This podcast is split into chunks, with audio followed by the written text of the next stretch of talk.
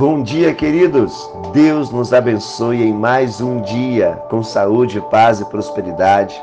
Mais um dia de 40 dias de poder. E eu já quero compartilhar com você Mateus capítulo 26, é, a partir do verso 36 adiante.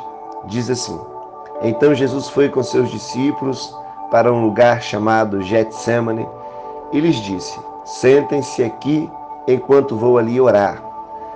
Levando consigo Pedro e os dois filhos de Zebedeu, começou a entristecer-se e a angustiar-se. Disse-lhe então: A minha alma está profundamente triste, numa tristeza mortal. Fiquem aqui e vigiem comigo. Indo um pouco mais adiante, prostrou-se o rosto em terra, orou: Meu pai, se possível, afasta de mim esse cálice. Contudo, não seja feita como eu quero, mas como tu queres. Depois voltou aos seus discípulos e os encontrou dormindo. Vocês não podem vigiar comigo nem por uma hora? perguntou ele a Pedro. Vigiem e orem para que não caiam em tentação. O espírito está pronto, mas a carne é fraca. Retirou-se outra vez para orar. Meu pai, se não for possível afastar de mim este cálice sem que eu o beba, faça-se a tua vontade. Faça-se a tua vontade. Quando voltou de novo, os encontrou dormindo porque os seus olhos estavam pesados. Então os deixou novamente e orou pela terceira vez, dizendo as mesmas palavras. Depois voltou aos seus discípulos e lhes disse: Vocês ainda dormem e descansam. Chegou a hora, eis que o filho do homem está sendo entregue nas mãos dos pecadores. Levantem-se e vamos, aí vem aquele que me trai. Queridos, essa narrativa da Bíblia foram as últimas horas da vida de Jesus. As últimas horas da vida de um homem, eu acredito que são as horas que realmente definem toda uma trajetória desse homem, define tudo aquilo que esse homem viveu em toda a sua vida. E Jesus aqui estava num momento muito crucial. E o que me chamou a atenção dentro dessa narrativa da Bíblia é que todos nós, como seres humanos, todos nós, como pessoas, Jesus veio em carne, todos nós temos uma necessidade muito grande de relacionamento. Todos nós temos uma necessidade muito grande de ter pessoas ao nosso lado, principalmente nos momentos mais difíceis das nossas vidas. E aqui Jesus também, ele queria que os discípulos estivessem ao lado dele. Ele queria que os discípulos estivessem vigiando, acordado com ele. E ele se retirou um pouco para orar, e quando ele voltou, ele os encontrou dormindo. Parece que aqueles discípulos não estavam ligando ou prestando atenção na causa de Jesus, não estavam nem aí realmente por tudo aquilo que estava acontecendo. Eles não estavam nem aí por tudo aquilo que estava em volta daquela situação e daquele momento. E às vezes, querido, nós precisamos entender a limitação do outro, assim como Jesus entende. Nós precisamos entender que existem algumas pessoas que vão conosco até um certo ponto, mas por talvez não terem uma visão espiritual, por não terem uma maturidade espiritual, elas não vão chegar conosco até alguns ambientes. Por isso nós precisamos entender que cada pessoa tem o seu processo, cada pessoa tem o seu momento, cada pessoa tem o seu tempo.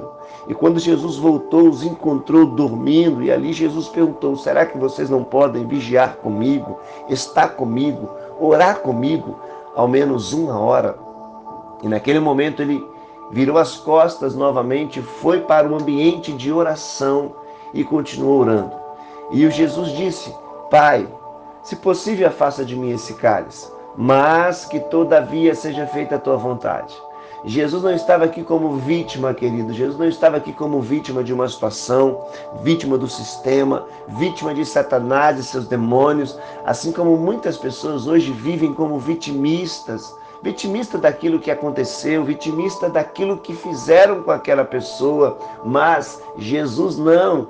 Jesus tinha um sentimento ali de entrega, o sentimento de um homem que estava desejoso para que a vontade do Pai se concretizasse na vida dele.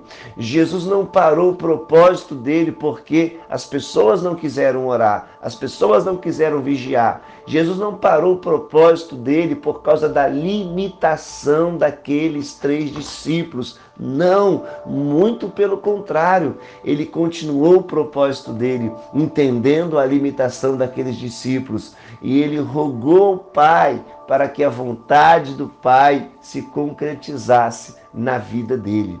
É uma das coisas que nós precisamos prestar muito atenção, querido. Nós, muitas das vezes, nós deixamos de buscar, deixamos de nos relacionar por causa das circunstâncias, por causa de alguma pessoa que talvez não supriu a nossa expectativa. Eu sei que você queria estar, eu sei que você queria estar em companhia, eu sei que você queria estar de fato vivendo situações com algumas pessoas, vivendo situações talvez é, mediante ao seu trabalho, ao seu casamento. Mas talvez, querido, existem momentos que você vai precisar ficar sozinho, mas não para ser vitimista, não para ser alguém que fala, ah, por que, que fulano não está comigo? Por que, que outra pessoa não está comigo? Não, tem momentos que você vai precisar ficar sozinho e você vai agradecer a presença que está contigo, que é a presença do seu Pai, que é a presença do seu Deus, tem momentos que você realmente vai precisar entrar no nível maior, e no nível maior, querido, não dá para ser vítima, não dá para ser vítima do sistema, não dá para ser vítima de situações que nos aconteceram. Não, Deus quer que você se torne o autor da sua própria história. Deus quer que você entenda que Ele está contigo no vale da sombra da morte e que nenhum mal você precisa temer. Existem momentos que são momentos de rompimento na sua vida. Então, não olhe para aquilo que não está acontecendo. Olhe para Deus. Olhe para o seu nível de relacionamento com Deus. Não baseie o seu nível de relacionamento com Deus com o nível de relacionamento com outras que outras pessoas têm.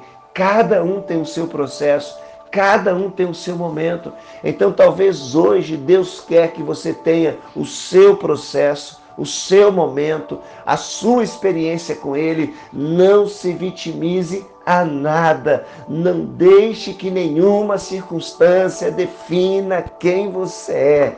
Que você possa, de fato, se entregar a Ele e falar: Pai, faça a tua vontade. Faça a tua vontade na minha vida, querido, e essa é a oração que eu acredito que mais Deus gosta de ouvir de nós, como seres humanos, homens e mulheres, declarando que você tem sim a sua vontade, você tem sim os seus anseios, mas você está disposto, disposta a abrir mão da sua vontade, dos seus desejos, para que a vontade do Pai seja feita na sua, da sua vida. Que hoje nós possamos declarar: Pai, faça a tua vontade. Que Deus abençoe você, querido, sua casa, sua família, seus filhos, seu trabalho e entenda, entenda o seu processo. Um grande abraço para você.